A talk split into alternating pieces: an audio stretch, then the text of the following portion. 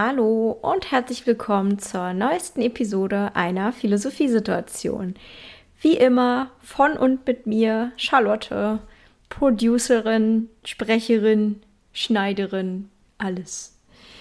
Ähm, bevor wir gleich ins Thema starten, möchte ich einmal sagen, dass ich mich riesig freue, wenn ihr diese Folge und auch den Podcast allgemein weiterempfehlt, sei es auf Social Media oder bei euren Freunden und Verwandten. Teilt sie überall, wo es geht. Ich freue mich sehr, wenn dieser Podcast etwas mehr Bekanntheit bekommt. Das heutige Thema ist die Philosophie von Albert Schweitzer. Genauer gesagt, seine Theorie von der Ehrfurcht vor dem Leben. Ich habe dieses Buch im Zuge meiner Bachelorarbeit das erste Mal gelesen, weil ich damals zum Thema Umweltethik geschrieben habe. Dabei habe ich Schweizers Ethik untersucht und mich ein kleines bisschen in seine Worte verliebt, obwohl ich seiner Theorie bzw. den Konsequenzen seiner Theorie gar nicht völlig zustimmen würde. Sie sind auch ehrlich gesagt etwas unpraktikabel und schwer umzusetzen für den Alltag.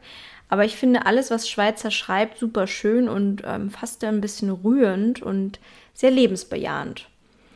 Es lohnt sich also definitiv, dieses Buch und auch seine Gedanken zu kennen, egal ob man sich für das Thema Tierethik oder Umweltethik interessiert. Es lohnt sich auf jeden Fall, das Buch zu lesen.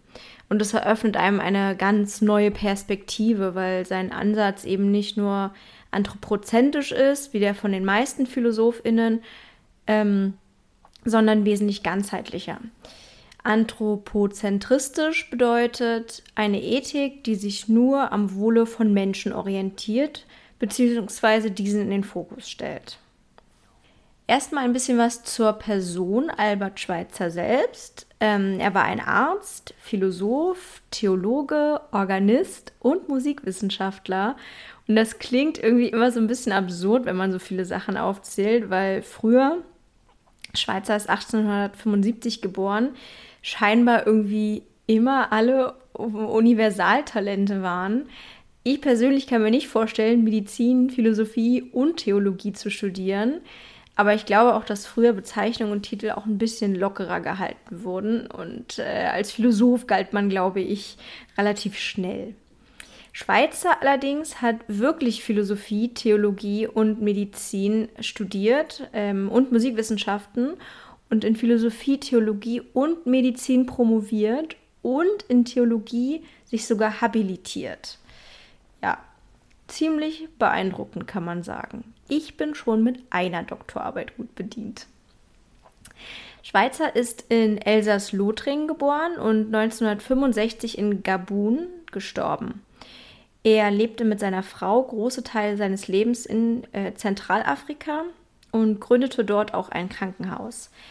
Er arbeitete in mehreren Krankenhäusern und hielt Vorträge über seine Philosophie, über die ich jetzt sprechen werde. In dieser Episode beziehe ich mich auf das Buch Die Ehrfurcht vor dem Leben, Grundtexte aus fünf Jahrzehnten. Eine Textsammlung aus seinen Schriften und auch verschiedenen Vorträgen, die er gehalten hat. Seine Ethik ist, wie man sehen wird, sehr christlich geprägt und auch daran angelehnt. Er berichtet selbst, dass er schon immer, wie es im Christentum tatsächlich nicht unbedingt üblich ist, dass er schon immer das Wohl von Tieren als sehr wichtig eingeschätzt hat und diese täglich in seine Abendgebete inkludierte. Eines Tages, als er noch sehr jung war, war er mal mit einem Freund unterwegs. Die beiden wollten mit Steinschleudern Vögel abschießen, beziehungsweise sein Freund wollte das. Ähm, obwohl es Schweizer selbst davor grauste, traute er sich jedoch nicht zu widersprechen. Ähm, in dem Moment allerdings, als er die Schleuder nutzen wollte, ertönten auf einmal die naheliegenden Kirchenglocken. Schweizer beschreibt dieses Ereignis folgendermaßen. Für mich war es eine Stimme aus dem Himmel. Ich warf die Schleuder weg, scheuchte die Vögel auf, dass sie wegflogen und vor der Schleuder meines Kameraden sicher waren. Immer wieder, wenn die Glocken der Passionszeit in Frühlingssonnenschein und kahle Bäume hinausklingen, denke ich ergriffen und dankbar daran, wie sie mir damals das Gebot Du sollst nicht töten ins Herz geläutet haben. Finde diese Formulierung wunderschön ins Herz geläutet. Für Schweitzer war es selbstverständlich, dass christliche und moralische Gebote insgesamt nicht nur auf Menschen übertragbar sind, sondern natürlich auch auf andere Wesen übertragen werden müssen. Er erkannte intuitiv, dass Tiere ebenso einen moralischen Status haben und wertvoll sind. Schweizers primäre Grundlage war dabei das Mitleid, das er für Tiere empfand. Das ist insofern wichtig, als dass ethische Ergebnisse sich aus verschiedenen Gründen speisen können. Der Philosoph Peter Singer beispielsweise sieht den moralischen Status von Tieren darin begründet, dass diese relevante Präferenzen haben und man diese nicht übergehen darf. Für Schweizer ist das Mitleid relevant.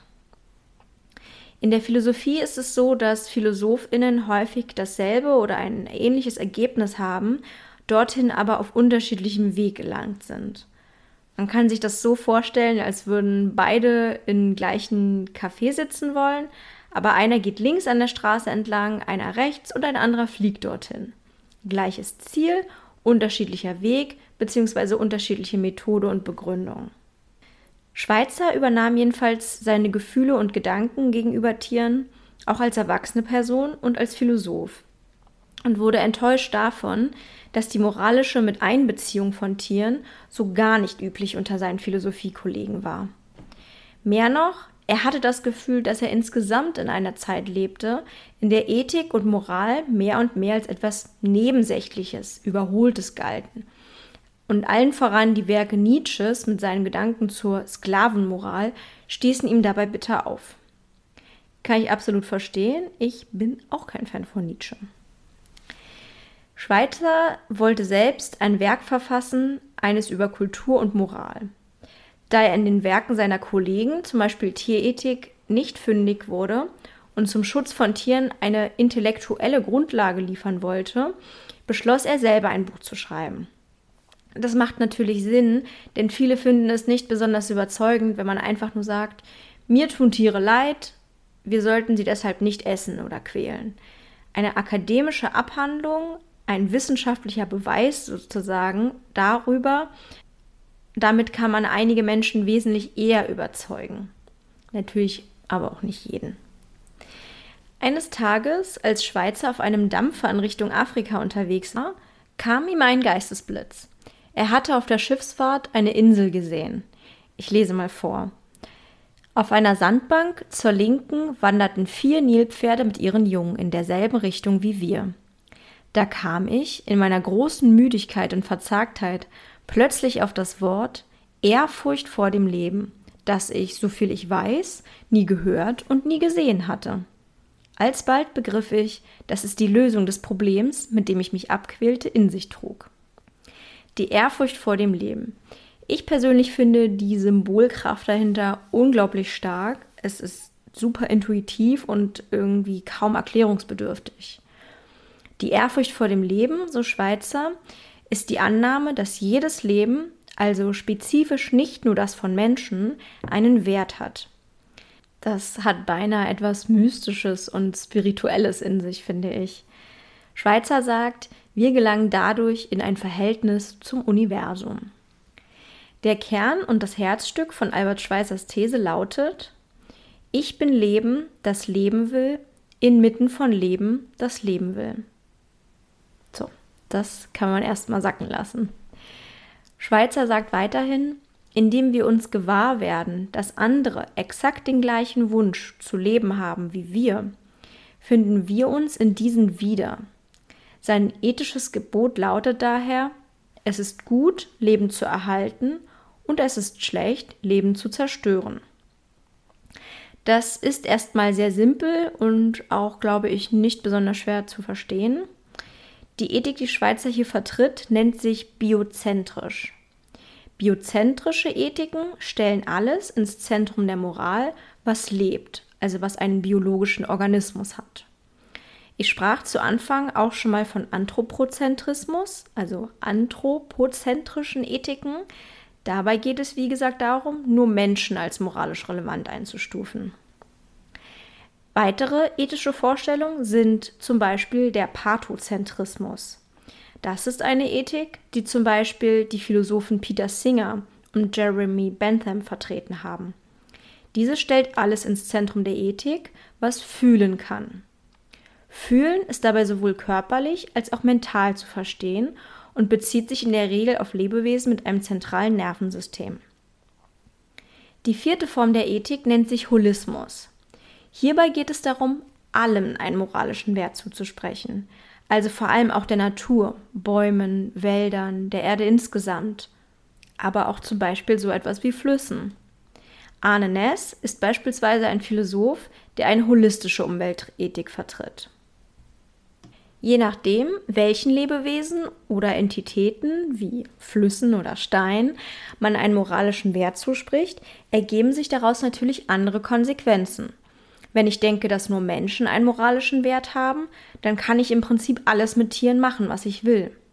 Anthropozentrische Ethiken können eventuell für Tierschutz sein, weil Tiere bestimmten Menschen etwas bedeuten, also zum Beispiel Haustiere. Aber diese Ethik würde sich dann nicht nach den Tieren selbst richten, sondern nur, wie sie relational zu einem Menschen stehen. Als Biozentriker vertritt Schweizer also eine Moral, die jedem einzelnen Lebewesen moralische Wichtigkeit zuspricht. Das klingt auch erstmal sehr schön und einleuchtend. Wenn man aber einmal genauer darüber nachdenkt, ergeben sich dabei für die Praxis einige Probleme. Zum Beispiel, was genau gilt als Lebewesen? Insekten, Schnecken und Spinnen ganz bestimmt. Pilze? Wie sieht es mit Viren und Bakterien aus? Gras, Bäume, Blumen? Schweizer ist sich dieser Problematik durchaus im Klaren. Auch der Problematik, dass es überhaupt nicht möglich ist, jedes Lebewesen zu schonen und stets darauf zu achten, nicht zu zerstören. Einmal mit der Hand gewedelt und schon ist ein Insekt tot. Einmal auf einen Grashalm getreten und überhaupt, wovon soll man sich eigentlich ernähren? Ist es nach der Ethik dann nicht auch falsch, Bakterien und Viren abzutöten, selbst wenn sie einen selbst angreifen? Tatsächlich scheint es sogar so, als wäre es für das Leben notwendig, anderes Leben zu zerstören und auf Kosten anderer zu leben. Schweizer drückt es so aus. Die Natur kennt keine Ehrfurcht vor dem Leben. Sie bringt tausendfältig Leben hervor in der sinnvollsten Weise und zerstört es tausendfältig in der sinnlosesten Weise. Die Natur ist schön und großartig, aber in ihrem Buch zu lesen ist schaurig. Das kostbarste Leben wird dem Niedersten geopfert. Damit bezieht er sich beispielsweise darauf, dass Menschen durch Bakterien oder Viren sterben können. Die Natur tötet auf grausame Art, sagt Schweizer, und wir können nichts daran ändern.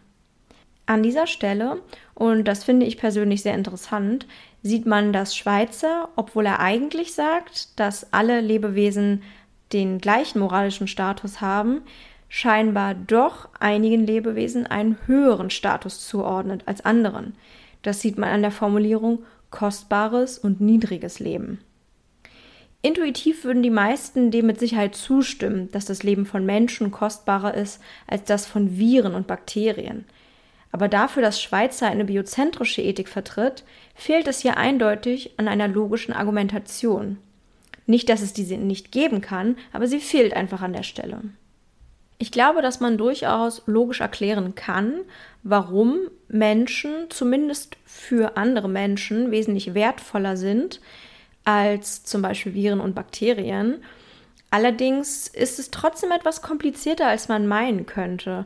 Denn man könnte ja zum Beispiel intuitiv sagen, nun ja, Menschen sind super komplex und haben einen extrem komplizierten Aufbau. Ähm, dann müsste man aber sozusagen begründen, warum Komplexität etwas moralisch Gutes ist. Und da hat die Philosophin Angelika Krebs etwas sehr Kluges gesagt, finde ich. Und zwar sagt sie, wir können nicht Komplexität per se einen moralischen Wert zusprechen, denn dann müssten wir zum Beispiel auch sagen, dass das HIV-Virus moralisch wertvoll ist. Denn ein Virus, was so klug ist und so gut darin ist, sich einem Organismus anzupassen und dein ganzes Immunsystem außer Kraft zu setzen, da kann man ja nicht sagen, dass das irgendwie simpel ist oder so. Da steckt ja einiges an Intelligenz dahinter, wenn man so sagen kann. Damit möchte ich auf gar keinen Fall sagen, dass Viren irgendeinen moralischen Wert haben. Es soll nur zeigen, dass wenn man etwas logisch bis zum Ende durchdenkt, man manchmal an Punkte kommt, wo man nicht so richtig weiterkommt und die eigene Intuition der Logik zuwiderläuft. Wie gesagt, ich glaube nicht, dass es nicht trotzdem eine andere Möglichkeit gibt, um die moralische Relevanz von Menschen gegenüber Viren zu erläutern. Aber ja, man muss aufpassen, dass man sich nicht selbst logisch widerspricht. Schweizer stellt jedenfalls fest, Naturgesetze und Sittengesetze, also Moral, klaffen weit auseinander. Aber ich denke, und das sagt Schweizer auch selbst, am Ende kommt es nicht darauf an, perfekt zu sein. Es geht darum, dass man sich stets darum bemüht, Prinzipien einzuhalten. Es geht um ein Streben in die richtige Richtung. In der Ethik macht ein Alles- oder Nichts-Ansatz überhaupt keinen Sinn. Wenn wir nicht ethisch perfekt sind, heißt das nicht, dass Ethik uns egal sein sollte. Stattdessen sollen wir alles tun, was in unserer Macht steht, um Leben zu erhalten. Alles Leben. Und wenn dies unmöglich ist, dann ist das eben so.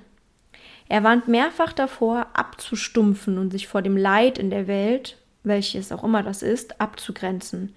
Mitzufühlen sei enorm wichtig. Der Appell ist also, tue, was du kannst und was in deinen Möglichkeiten steht. Als ethischer Grundsatz ist das natürlich auch wieder frei interpretierbar, denn unterschiedliche Menschen werden unterschiedliche Auffassungen davon haben, was als möglich gilt. Aber das ist eben in der Philosophie so. Dieses Problem hat man häufiger. Ich finde Schweizers Philosophie als innere Haltung jedenfalls wunderschön. Ich sehe sie ein bisschen ähnlich wie Kant als eine Art Blaupause der Moral, an der man sich orientieren sollte, aber nicht als ganz konkrete Vorgabe, ähm, ja, sondern wie gesagt, als Orientierung. Aber das ist auch nur meine persönliche Interpretation. Andere Menschen leben, lesen da vielleicht andere Sachen heraus. Für die Tierethik finde ich die Grundlage jedenfalls sehr wertvoll, dass die Tatsache, dass wir unser eigenes Leben im Leben anderer erkennen und das dazu führt, deren Leben zu respektieren, super gut. Die Frage zum Beispiel, woher soll man wissen, dass Tiere leben wollen, kann man einfach mit der Gegenfrage beantworten, woher sollen andere wissen, dass du leben willst? Man weiß es einfach. Man hat die Antwort in sich selbst drin. Ich glaube, warum Albert Schweitzer als so ein großartiger Denker gilt und alle möglichen Stiftungen und Schulen und noch viel mehr nach ihm benannt sind, ist einfach dieses ähm, doch sehr fortschrittliche Denken, was er hatte, was in seiner Zeit keineswegs verbreitet war. Also ja, es gab schon Jeremy Bentham, der darauf aufmerksam gemacht hat, dass Tiere auch in die Moral mit einzubeziehen sind. Und doch war es einfach damals komplett unüblich, dass man sich überhaupt irgendwie nur darum geschert hat, wie es Tieren gehen könnte oder ob Tiere irgendwie moralisch relevant sind. Das heißt, ähm, ja, er war sehr visionär in seinem Denken und obwohl viele Ansätze und ähm, Gedankenanstöße von ihm sehr christlich geprägt sind, findet sich das ja im Christentum selbst überhaupt nicht wieder. Das heißt, man kann auf jeden Fall sagen, dass er ziemlich tolle Denkanstöße mit seinen Schriften geliefert hat und dass es wirklich ein sehr, sehr wertvolles Buch ist und vor allem, dass es heute auch immer noch sehr, sehr große Relevanz hat. Denn ja, die Ansicht, dass Tiere nichts wert sind, die Ansicht, dass Tiere wesentlich weniger wert sind als Menschen, dass Tiere ähm, nichts fühlen und man sie nicht beachten muss in der Moral, ist ja leider immer noch sehr verbreitet. In der Philosophie sieht es da inzwischen anders aus. In der Gesellschaft glaube ich, dass ähm, sich da teilweise nicht so viel verändert hat. So oder so auf jeden Fall eine sehr starke Leseempfehlung von mir. Und das war's. Die Folge ist zu Ende. Ich hoffe, sie hat euch gefallen. Äh, mir hat sie auf jeden Fall gefallen und auch sehr viel Spaß gemacht. Ich habe es zu Anfang schon einmal gesagt, ich freue mich riesig, wenn ihr sie teilt. Ich ähm, fände es wirklich, wirklich schön, wenn dieser Podcast noch ein bisschen mehr Menschen erreichen würde. Und ähm, ja, man vielleicht auch einfach so ein bisschen die Philosophie mehr unter Menschen bringt. Das würde mich jedenfalls sehr freuen. Wenn ihr möchtet, könnt ihr diesen Podcast auch immer gerne finanziell unterstützen. Das geht, indem ihr in die Shownotes geht und dann meinen PayPal-Link benutzt oder sogar mir ein Abo auf Patreon schenkt. Falls ihr noch nicht wisst, was Patreon ist, habe ich dazu ein Erklär-Story-Highlight in meinem Instagram-Profil. Das könnt ihr euch gerne mal angucken. Dabei geht es darum, Content-CreatorInnen zu unterstützen, die noch nicht so viel Geld mit ihrem Content verdienen weil man ja ihre Arbeit als unterstützenswert ansieht. Ihr findet mich bei Instagram unter dem Namen Charlottchen mit Doppel-A. Schreibt mir dort gerne immer, verlinkt mich in euren Stories, wenn ihr diesen Podcast teilt und gebt mir immer gerne Feedback oder stellt mir Fragen zur aktuellen Folge oder auch zu alten Folgen. Ich freue mich jedenfalls sehr und verabschiede mich bis zum nächsten Mal. Tschüss!